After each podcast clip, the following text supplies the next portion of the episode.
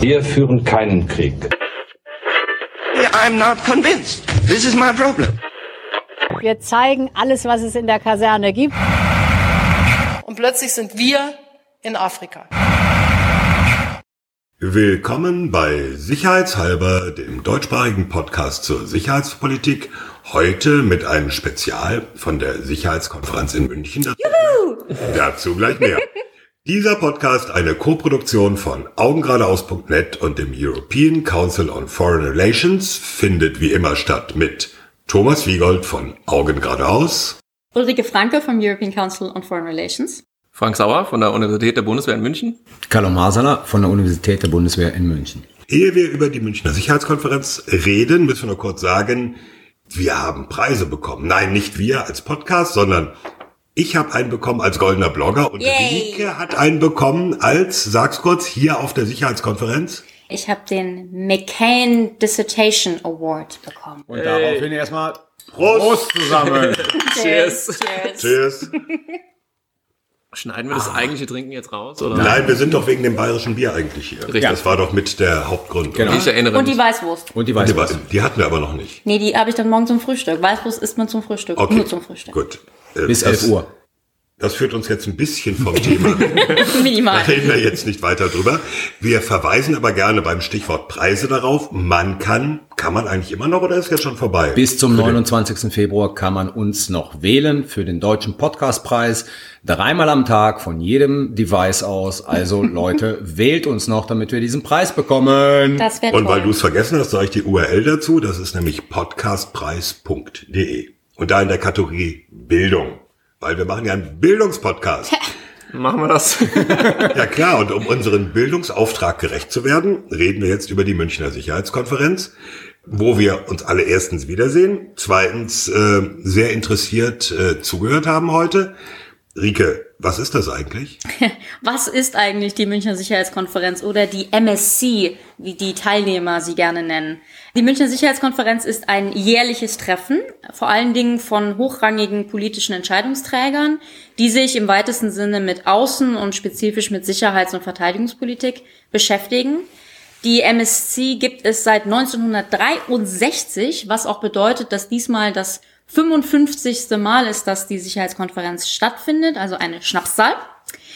Der Fokus, das hat historische Gründe und natürlich auch so ein bisschen geografisch, liegt eigentlich in der Regel auf europäische Verteidigung, transatlantischen Beziehungen, wobei sich das in den letzten Jahren etwas ausgeweitet hat. Und ich sagte gerade, es kommen die politischen Entscheidungsträger, aber wir sind ja auch da. Und ähm, last time I checked, haben wir keine politischen Posten. Es gibt nämlich neben so. sagst du jetzt. Es gibt neben den politischen Entscheidungsträgern eben auch sogenannte Observer, also Beobachter. Das sind dann Experten, Thinktanker, Academics. Natürlich gibt es auch Journalisten, ähm, einige hier. Und die treffen sich eben einmal im Jahr in einem doch relativ kleinen Hotel im Bayerischen Hof hier in München.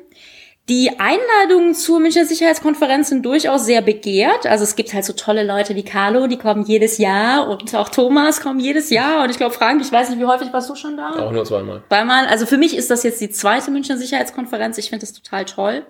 Aber wie gesagt, also die Einladungen sind insofern sehr begehrt, weil es eben auch eine relativ, relativ kleine Veranstaltung ist. Da sind schon ein paar hundert Leute hier, aber es ist eben doch einigermaßen platzlich beschränkt.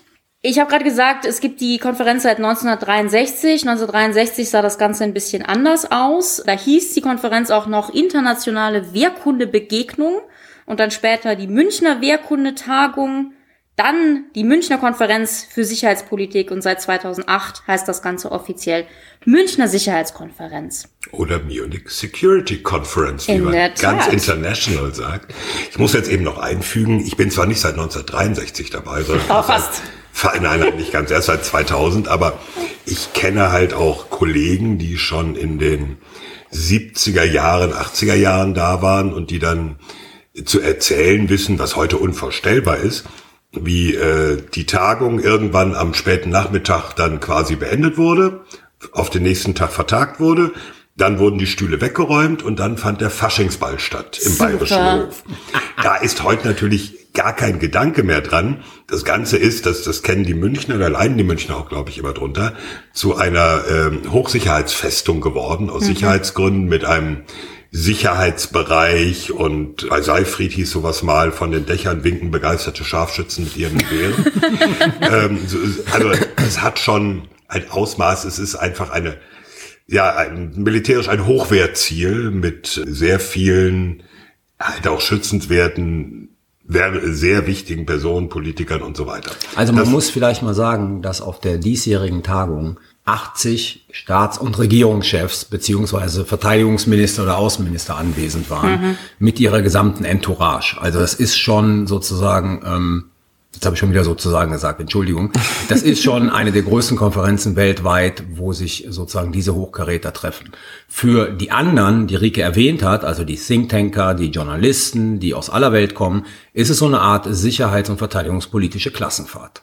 Ja, das äh, ist in der Tat wahr. Man trifft viele bekannte Gesichter, das macht auch sehr viel Spaß. Ähm, vielleicht noch ganz kurz zum Format. Es ist halt eine Konferenz, bedeutet, es gibt Reden. Und es noch gibt mehr Reden. Reden, noch mehr Reden. Es gibt sogenannte Panel-Diskussionen, wo man eben drei, vier, fünf Leute auf einem gemeinsamen Podium hat, die sich miteinander unterhalten. Was ich interessant finde, ist, dass von den ganz hochkarätigen Sachen abgesehen, also Angela Merkel hat heute Morgen gesprochen oder eben der Vizepräsident der USA Mike Pence, davon abgesehen ist der Konferenzraum in der Regel erstaunlich leer. Also ich finde, die Münchner Sicherheitskonferenz ist so ein, ich glaube, die einzige Konferenz, wo der Saal sich leert, wenn, sag mal mal, der UN-Generalsekretär spricht. Das war so letztes Jahr der Fall. Das hat aber auch einen Grund. Genau, sag mal, was der Grund ist. Ähm, der Grund ist einfach, dass in den letzten Jahren zunehmend neben dem eigentlichen Konferenzgeschehen, also in dem Hauptsaal mit den Reden, mit den Panel-Diskussionen, lauter sogenannte Side-Events, Parallelveranstaltungen eingeführt wurden. Und dann kann es einfach passieren, da redet der UN-Generalsekretär, aber in irgendeinem Nebenraum in drangvoller Enge redet dann irgendein Verteidigungsminister eines Landes, was gerade politisch total im Mittelpunkt steht, dann rennen natürlich alle dahin. Und das ist, glaube ich, auch das Problem. So, mit so vielen Side-Events und so viel parallelen Dingen wie dieses Jahr habe ich das eigentlich noch nie erlebt. Und mein Eindruck ist so ein bisschen, damit lähmt sich die äh, Konferenz fast schon ein bisschen selbst, weil niemand mehr so richtig so ein Hauptstrang mitbekommt, was, was wird eigentlich gesagt, sondern es ist mindestens genauso wichtig, was jemand anders woanders sagt, wo man aber gerade nicht sein kann, mhm. weil man ja da ist, wo der eine redet.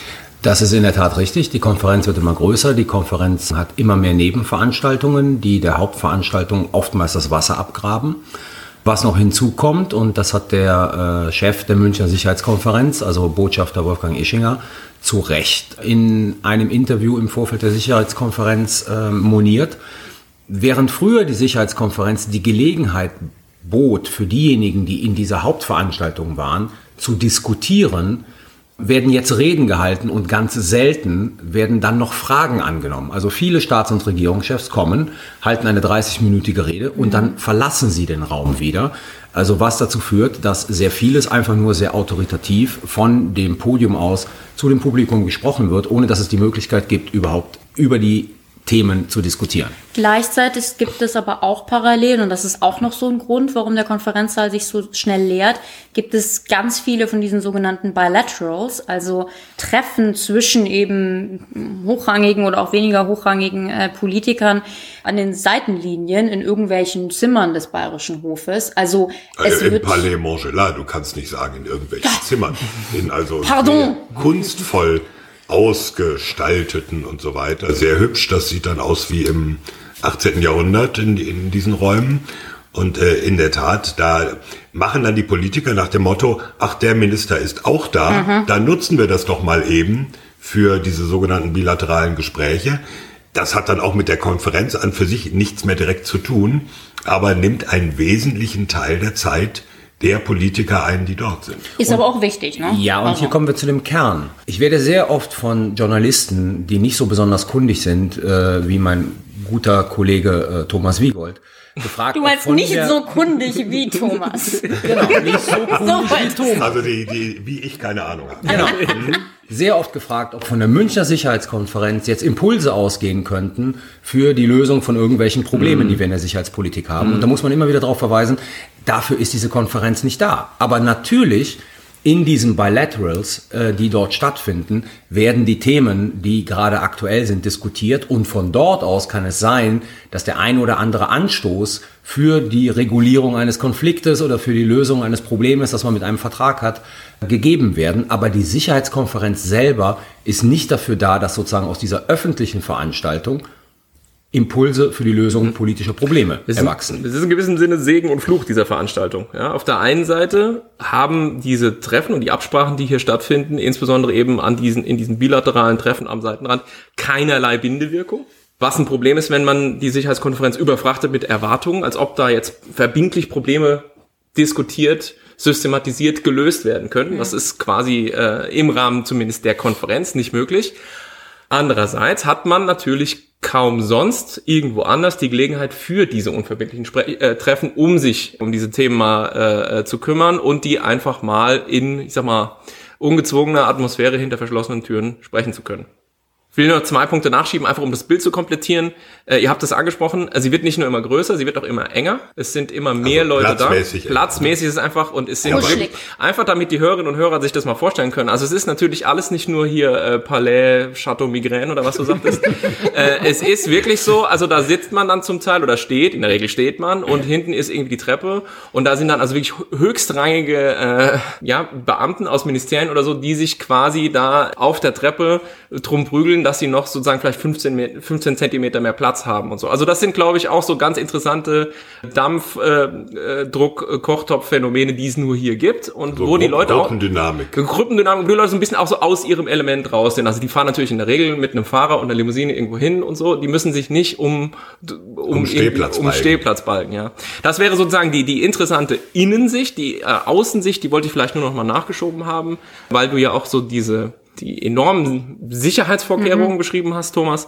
Es ist natürlich auch so, die Sicherheitskonferenz äh, wird regelmäßig immer jedes Jahr begleitet von auch kritischen Stimmen von außen. Es gibt immer eine Demonstration, es gibt so eine Art Gegenveranstaltung, weil, wenn ich das sehr verkürzt darstellen würde, würde ich sagen, äh, glaube ich, es gibt viele kritische Stimmen, die eben sagen, so der Friedensgedanke kommt da zu kurz. Es wird zu viel über Verteidigung, Sicherheit und in diesem bestehenden Paradigma geredet, genau. Und es wird zu wenig über Frieden geredet. Aber auch da gibt es eigentlich von beiden Seiten in den letzten paar Jahren ausgestreckte Hände und ein bisschen systematisch auch Gespräche und so. Also ich glaube, das sollte man auch nicht überstilisieren, dass es da jetzt einen großen Konflikt gäbe. Also ist zumindest Nein, in der Regel treffen Lesart. sich am Samstagnachmittag auf dem Marienplatz 500 Leute, um gegen diese Konferenz zu demonstrieren. Ja, heute waren es wohl dreieinhalbtausend, genau. wenn das richtig Ah, okay. Die, die, die reden auch miteinander. Also es wird ja. nicht nur ja, übereinander geredet, es wird auch miteinander geredet. Das ist auch gut so. Ich habe mir das heute mal auf Twitter angeguckt, weil ich eben auch ganz spannend fand zu sehen, was sagen denn eigentlich die Gegendemonstranten. Und äh, wie gesagt, ich habe es nicht selber gesehen, das sind so Twitter-Fotos, die ich gesehen habe. Aber es war ganz interessant zu sehen. Also die Demonstration erschien mir wie ein recht ja eklektischer Mix. Ähm, also es gab Demonstrationen ja gegen Krieg und für Frieden, ist natürlich super. Es gab Banner gegen die NATO. Es gab Banner zum Thema Ukraine, Kurden, äh, Kurdistan habe ich einiges gesehen, Russland. Also ich hatte den Eindruck, dass es ein sehr, ja, eine sehr interessante Mischung, die sich da zusammentut. Und was ich besonders nett fand heute, also die Demonstration draußen ging so richtig los, genau zu dem Zeitpunkt, als im Hauptsaal der MSC das Thema Non-Proliferation und Rüstungskontrolle diskutiert wurde. Also nicht Weitergabe von Atomwaffen. Genau. Und da dachte ich mir, sieh mal an, das ist man sich ja eigentlich doch relativ einig. Jetzt so. haben wir viel ja, drumherum genau. geredet, um das ganze Setting. Wenn wir jetzt aber sagen, was haben wir denn nach zwei Tagen im Grunde genommen? Am Sonntag geht es ein bisschen weiter, aber wir nehmen am Samstagabend auf. Der Hauptteil der Konferenz ist durch. War eigentlich was? Was ist der Eindruck? Also letztes Jahr hatte ich das Gefühl, dass die MSC sozusagen kein Thema hatte. Dieses Jahr habe ich äh, das Gefühl, dass wir alle den Abgesang auf die alte Weltordnung erlebt haben. Mit Versuchen, sozusagen nochmal Appelle an die Aufrechterhaltung der liberalen Weltordnung auszusenden. Also äh, werden wir später noch drauf eingehen. Das war insbesondere die Rede der Kanzlerin. Aber letzten Endes ähm, hat diese MSC sehr deutlich gezeigt bisher, wie tief eigentlich die Gräben sind mit der Frage, wohin geht eigentlich die internationale Ordnung im 21. Jahrhundert. Das Kannst du das mal runterbrechen? Das ist jetzt sehr groß. Naja, wir hatten einen sehr empathischen Appell der Bundeskanzlerin für die Aufrechterhaltung des Multilateralismus. Wir hatten einen sehr roboterhaft wirkenden amerikanischen Vizepräsidenten, der sozusagen die Stimme seines Herrn war und sehr stark den Unilateralismus in den Vordergrund gestellt hat. Und wir hatten ein Politbüromitglied aus der Kommunistischen Partei Chinas, der eine flammende Rede für den Multilateralismus gehalten hat, von der wir alle wussten, er glaubt selber nicht dran. Und wie gesagt, das Motto der Sicherheitskonferenz dieses Jahr war, ähm, die Einzelteile wieder zusammenzusetzen. Mhm. Meines Erachtens bisher hat sich gezeigt, die Einzelteile liegen noch immer verstreut am Boden. Hm. Naja, also Angela Merkels Appell war ja zu sagen, und die Rede war wirklich extrem interessant. Nicht inhaltlich, sondern eher mit Blick darauf, wie die Rede vorgetragen wurde. Kurzer ich, Tipp, die Rede im Volltext zum Nachlesen steht auf Augen geradeaus. Und es tut mir leid, ich, ich liebe Augen geradeaus, aber ich würde den Hörern doch empfehlen, ja. sie zu gucken. Guck mal das Video. Das Denn eine schließt das andere ja nicht aus. In der Tat, schaut das Video, gibt's auf YouTube und anderweitig und lest bei Augen geradeaus mit, denn es war in der Tat, wie Frank sagt, meiner Meinung nach vor allem der Vortrag, die Vortragsweise von Frau ja. Merkel, die mich wirklich ja, fast beeindruckend. Also ich Kleines interessantes Seitendetail. Das zeigt, wie sehr dieses Thema der Kanzlerin wohl am Herzen liegt. Sie hatte Teile der Rede handschriftlich dabei. Es war keine Rede, die ihr sozusagen aus dem Bundeskanzleramt von ihren Schreibern geliefert wurde, sondern man sah während der Rede, als sie bestimmte Seiten umblätterte, dass das handschriftlich geschrieben war. Ja, und ähm, das Manuskript, was sie handschriftlich geschrieben hatte, hat sie über weite Strecken gar nicht benutzt. Also frei vorgetragen. Ja, ja, frei vorgetragen und zwar also mit richtig Schmackes. Ich kann, glaube ich, sagen, ich habe es noch nie so erlebt mhm. und äh, jetzt mag das vielleicht meine persönliche irgendwie beschränkte Erfahrung sein, aber ich habe andere Leute, die es glaube ich besser wissen, auch sagen hören. Also das hat man so eigentlich selten erlebt. Insofern war es aus meiner Sicht schon definitiv einer der interessanteren Höhepunkte dieser Konferenz. Mhm. Und jetzt kommen wir auf diesen Punkt zurück. Multilateralismus und die Stimmung, die man hier so äh, wahrnimmt. Sie sagte, es gibt nur eine Möglichkeit, diese Teile wieder zusammenzusetzen. Wir alle müssen das zusammen machen. Einzeln von uns schafft es niemand von uns. Und das war zumindest sozusagen mit Blick auf das Motto der Konferenz, Picking up the Pieces, ja, dieses zerbrochene Puzzle muss wieder zusammengesetzt werden, eine sehr klare an diesem Motto auch orientierte Botschaft. Ja. Ob sie verfängt, was draus wird, wir wissen es nicht. Aber im Sinne eines Appells war das schon ziemlich stark. Das Verrückte war aber dann doch, also Merkel hat ihre Rede gemacht und dann gab es noch zwei, drei Fragen an mhm. sie oder ne, viel ja. mehr war es, glaube ich, nicht. Dann gab es Pause und dann kam Pence, der amerikanische Vizepräsident, hat seine Rede gehalten. Aber miteinander geredet, gar auf dem gleichen Panel oder sowas? Oder Fragen mal an beide, das war ja gar nicht vorgesehen. Aber schon interessant, bei Merkel Zwischenapplaus? Standing Ovations und bei Pence sind so die Tumbleweeds durch den Raum gerollt. Ja, und man hat die, man hat die, äh, man hat die Grillen Die Heuballen. Die Heuballen. Ja, man hat so die Grillen zirpen hören. Wirklich so der einsame Klatscher mal irgendwo hinten im Eck, der wahrscheinlich bestellt war irgendwie von der US-Delegation. Also, also atmosphärisch war schon ziemlich interessant. Also die, die Kollegin von der New York Times äh, hat geschrieben, sie habe beobachtet Standing Ovations für die Kanzlerin, aber Ivanka Trump ist nicht aufgestanden. Ja, das habe ich auch gelesen. Das ist im Übrigen auch nochmal ein super schönes YouTube-Video. Und zwar gibt es eine Szene in der Rede von Frau Merkel, da hat sie das Publikum am allermeisten mitgenommen und da ging es um die Frage, ob deutsche, europäische Autoexporte denn eine Sicherheitsgefahr für die Amerikaner mhm. darstellen. Das ist ja eine große Diskussion derzeit. Und äh, da hat sie sich auch, ich will nicht sagen in Rage geredet, aber eben doch sehr animiert gesprochen. Und das Interessante ist, während sie sprach und das Publikum ging mit und lachte, ging die Kamera immer wieder auf Ivanka Trump, die eben im Publikum saß. Und die ihre Kopfhörer nicht richtig auf hatte, sondern wirklich wortwörtlich nur so mit einem Ohr zuhörte. also das Sprichwort funktioniert auch sowohl im Deutschen als auch im Englischen.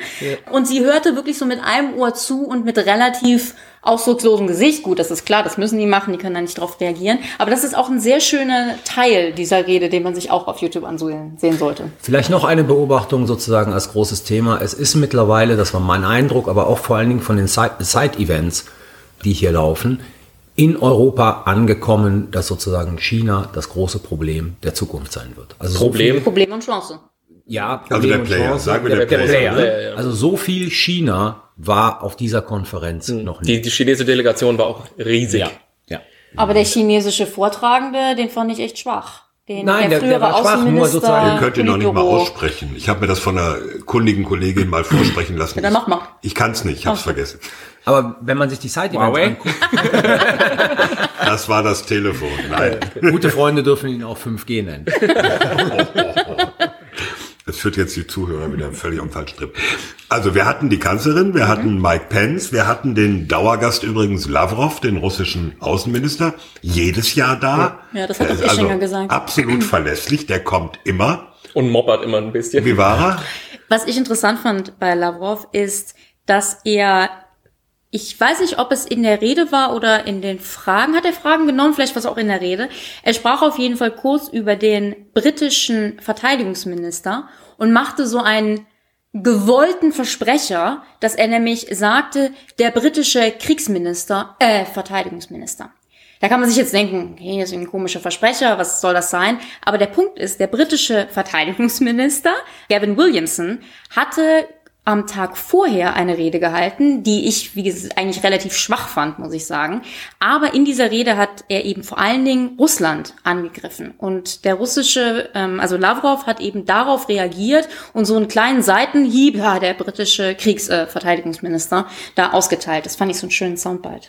Nochmal zu äh, dem britischen Verteidigungsminister. Die Sag Konferenz, mal den Namen, den kennt äh, Gavin Williams. Gut. Die Konferenz, Williamson, ne? Williamson. Williamson. Ja. Die Konferenz wurde eröffnet von der deutschen Verteidigungsministerin Verteidigungsministerin und dem britischen Verteidigungsminister mit zwei aufeinanderfolgenden Reden. Der britische Verteidigungsminister hat äh, einen einleitenden Absatz äh, gemacht und dann ist er sozusagen auf die deutsch-britischen Beziehungen eingegangen und wie gut die seien, wie toll sie seien und wie, wie intensiviert oder wie intensiv sie auch in Zukunft sein werden. Und ist dabei zurückgegangen auf die äh, deutsch-britischen Beziehungen äh, ins Jahr 1719, glaube ich. Und zwar ging es um die Schlacht bei Minden. So, Zuhörer, wer weiß, was die Schlacht bei Minden war und wer dagegen wen gekämpft hat, dürfen jetzt alle mal kurz überlegen und jetzt löst Carlos auf. Und das Interessante ist, dass natürlich dort preußische und britische Truppen zusammen gekämpft haben. Das Natürlich. Interessante ist aber gegen wen? Gegen die Franzosen. Und das fand ich ein sehr, sehr pikantes Detail in dieser Rede. Ja, wobei du ihm unterstellst, dass er das weiß. Oh, das war jetzt gemein. Rechts, ich nehme es zurück. Schneiden wir raus, ne? So. Also es, es, wird gibt, es, es gibt kaum bessere Militärhistoriker als die Briten und diejenigen, die ihm das reingeschrieben haben, werden genau wissen, dass das die Schlacht gegen die Franzosen war.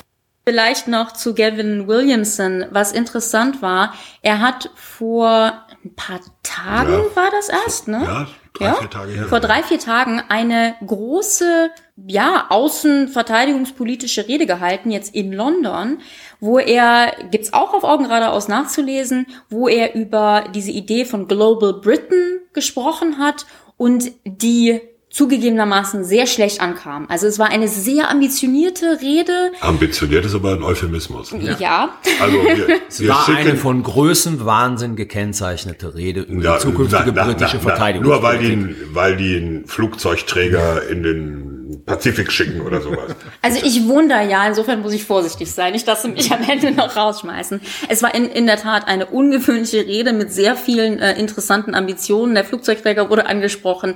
Es ging auch um Drohnenschwärme, das ist ja so mein Thema. Also es war sehr viel drin, wo man so ein bisschen die Stirn gerunzelt hat. Und nicht nur ich habe die Stirn gerunzelt, sondern die britischen Medien haben sehr kritisch darüber berichtet.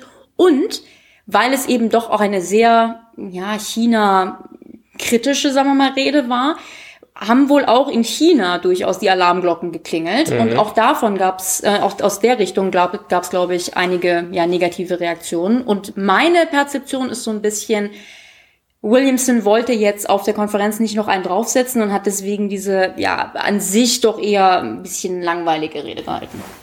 Wobei das Interessante ist, und das äh, geht dann auch zurück auf ähm, die Rede von äh, May letztes Jahr bei der Sicherheitskonferenz, glaube ich.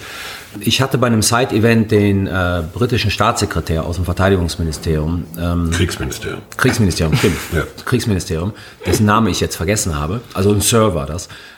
Schrei, schreiben wir in die Shownotes den Namen. Und auf jeden Fall hat der eine äh, sehr beeindruckende Rede gehalten über sozusagen die Notwendigkeit, die europäische Verteidigung zu stärken. Wo man sich am Schluss gedacht hat, ja, wenn das so aus britischer Perspektive so wichtig ist, warum geht ihr da raus? Und das hat mich erinnert an diese Rede von äh, Theresa May letztes Jahr, die genau das Gleiche gemacht mhm. hat, also die Notwendigkeit einer Stärkung der EU in dieser globalisierten Welt und so weiter zu betonen und gleichzeitig das Land aus der EU rauszuführen. Also ein bisschen britische Schizophrenie konnte man auch dieses Jahr beobachten. Woraufhin ja auch letztes Jahr Wolfgang Ischinger eben auch als allererste Frage gestellt hat an Frau May, ja, warum gehen Sie denn dann aus der EU raus? Wäre es nicht irgendwie einfacher drin zu bleiben? Mhm. Zu dem Thema noch, am ersten Tag, also am Freitag, trat Herr Ischinger nicht wie normalerweise in Anzug und Krawatte ans Mikrofon, sondern in einem EU-Europa-Kapuzenpulli. Und zwar. Hoodie, wie wir hier sagen. Ich, jetzt habe ich mir extra Mühe gegeben, das auf Deutsch zu sagen, weil du immer kritisierst und jetzt kommst du hier mit Hoodie um die Ecke. Also ein EU-Hoodie und zwar ähm, also ein blauer Kapuzenpulli mit dem mit den EU-Sternen vorne drauf, wo aber eben, ich glaube oben links oder oben rechts ein Stern fehlt. Also es war eigentlich quasi ein ein Brexit, ein EU-Brexit-Kapuzenpulli. Äh, geteilt, aber geteiltes Echo dieser Aktion, äh, wenn ja. ich das richtig sehe, oder? Ja, ich fand's halt. Ähm diskussionswürdig. Stichwort, Stichwort Euphemismen. Gerüchteweise soll nächstes Jahr diese Konferenz mit einem gemeinsamen Song zwischen Sido und Wolfgang Ischinger eröffnet werden. Ja, warum gibt es nicht Hoodies für alle oder das MSC Merchandising Shop, wo man... Gibt's nicht? Nee, bisher nicht. Aber die nee, Hoodies, die gibt, die, diese Hoodies gibt es wohl, glaube ich. Ja, die ja. kann man irgendwo kaufen. Ja, das ist richtig. Okay, wir verlinken aber nicht die Besteller. Nee, das nein, können die Leute nein, selber googeln. Alles klar. Mich würde jetzt mal interessieren, ich habe dem Chinesen nicht zugehört. Ich weiß nicht, ob einer von euch ihm zugehört hat. Nee, wir waren natürlich, haben wir ja gerade besprochen, das Dilemma, wir waren im Side-Event. Ja. ja. Und da haben wir auch ein Foto von uns gemacht. Wir Sorry, haben da haben wir Selbstpromotion betrieben. Oh, aber ich habe zum Teil, ich habe zum Teil ja. ihm zugehört, Nein, aber es war nicht besonders spannend. Ja, das ist nämlich genau der Punkt. Also die größte chinesische Delegation ever. So viel Chines wie noch nie. Ne? Ja? Ne? So habe ich das verstanden ich weiß nicht, ob es die größte chinesische De äh, Delegation jemals war, aber sie sind an mir vorbeigelaufen und es waren richtig viele. Ja, äh, Ischinger hat aber vorher auch gesagt, die war so hochrangig wie noch nie. Diesmal nicht einer aus dem Ministerium, was mhm. da ja nichts gilt, sondern einer aus dem Politbüro. So.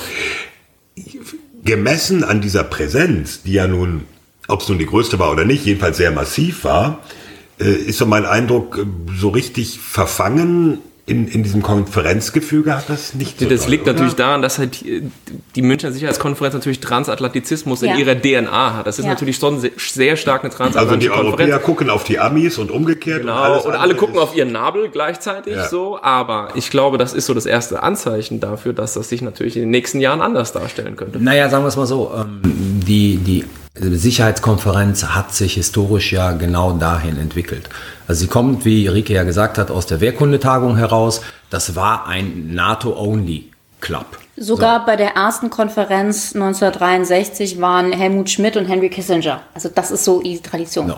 Das war ein NATO-Only-Club und da hat man halt darüber diskutiert, wie man jetzt sozusagen mit der Sowjetunion umgeht. Punkt. Dann ist äh, der Kalte Krieg vorbei gewesen und diese Konferenz wurde, und ich glaube, das ist ein Teil des Problems auch dieser Konferenz, sie wurde halt immer größer, weil wir halt jetzt in dieser sicherheitspolitisch auch globalisierten Welt leben, hm. wo es aus Sicht sozusagen der Europäer und der Amerikaner nicht mehr diese klaren Fronten gibt und man sich deshalb sozusagen mit weltweiten Themen beschäftigt und das führt dazu, dass halt Delegationen aus Ländern kommen, die vor 20 Jahren hier nicht angereist sind, weil sie die nicht, Länder noch gar nicht. Weil, weil es sie entweder nicht gab oder sozusagen sie nicht eingeladen wurden. Ähm, und jetzt sind wir wieder seit zwei Jahren, das ist in der Tat richtig. Das liegt aber, glaube ich, auch am Standort München schwerpunktmäßig mit der Frage sozusagen transatlantische Beziehungen beschäftigt und hält das Ganze noch oder driftet es auseinander. Aber es zeigt sich ganz einfach, diese Konferenz ist global geworden und ähm, wird von ihrer Themenwahl, unabhängig davon, wie das jetzt mit den USA und Europa ausgehen mag, wird von ihrer Themensetzung halt einfach immer globaler werden und bleiben müssen. Zum transatlantischen Thema würde ich gerne noch was sagen. Und zwar, wir haben ja schon gesagt, Mike Pence hat eine Rede gehalten, die ich auch einfach recht schwach fand. Bizarre. Also, ich fand, also bizarr. bizarr. Was hast Mike du gesagt? Pence wär, Mike Pence wäre ein super US-Präsident in einem B-Movie. Und zwar in der nackten Kanone. Ja, wirklich nackte Kanone würde ich gar nicht als B-Movie klassifizieren. Grandiose äh, Comedy. Jedenfalls, äh, Mike Pence war wirklich karikaturhaft. Das muss man wirklich sagen. Und auch die Dinge, die er gesagt hat, waren so floskelhaft. Ja.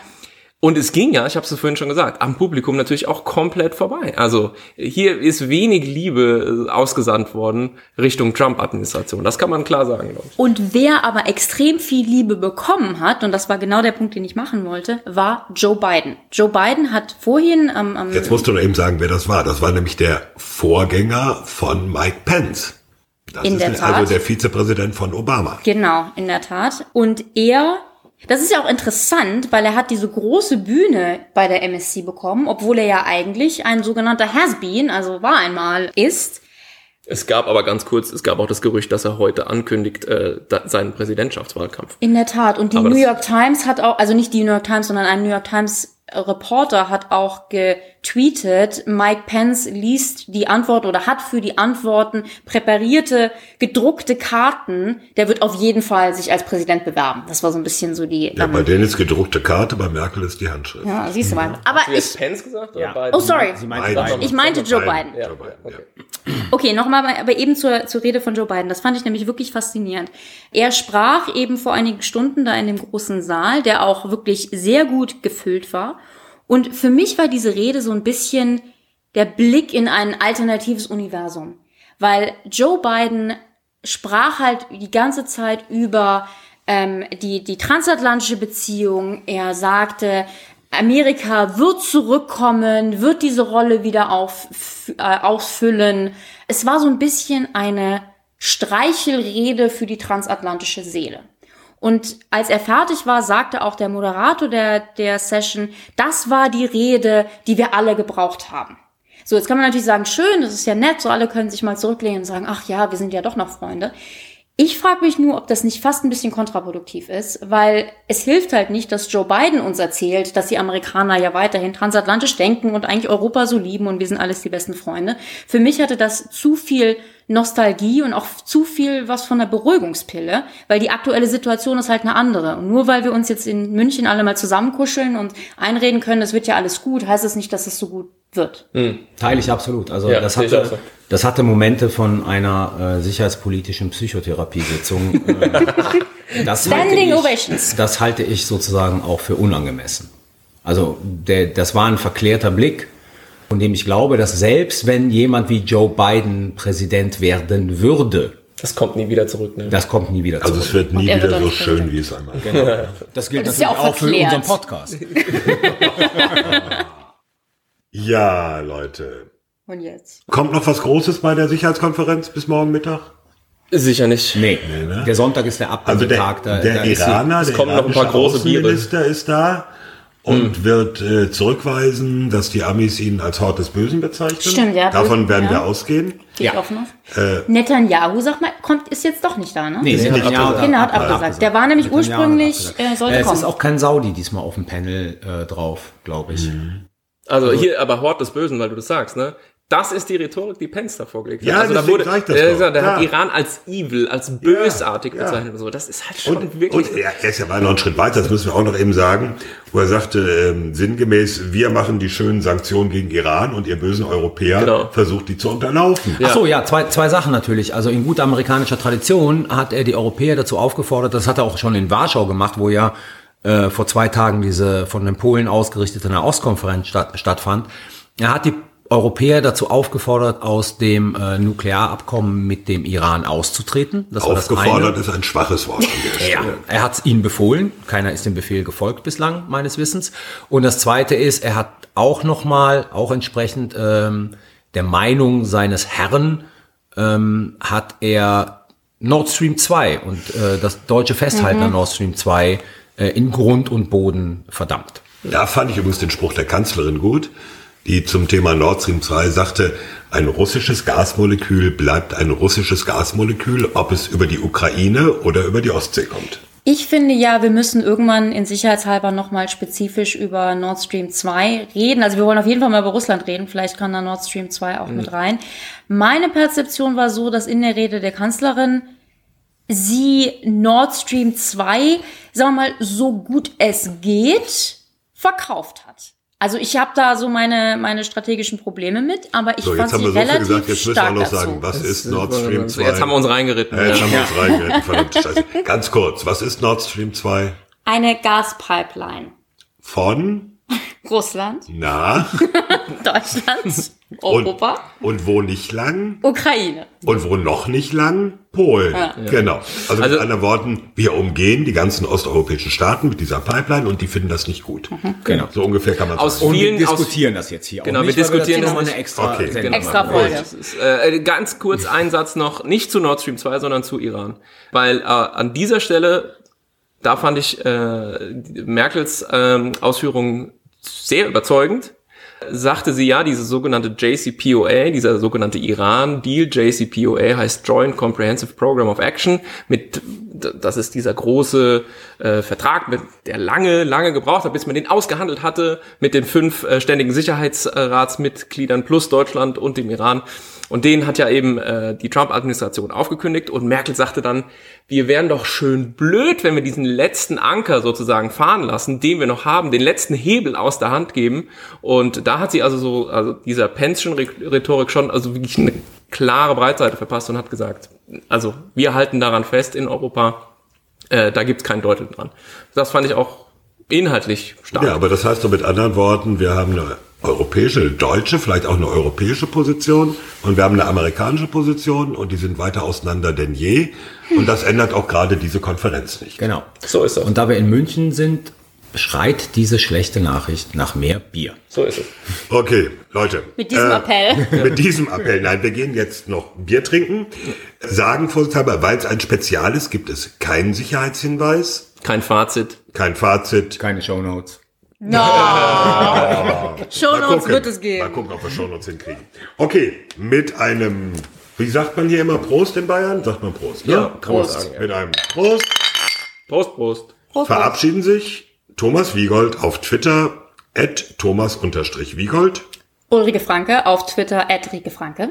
Frank Sauer auf Twitter at Dr. Frank Sauer. Carlo Masala auf Twitter, Carlo Masala 1. Tschüss. Tschüss.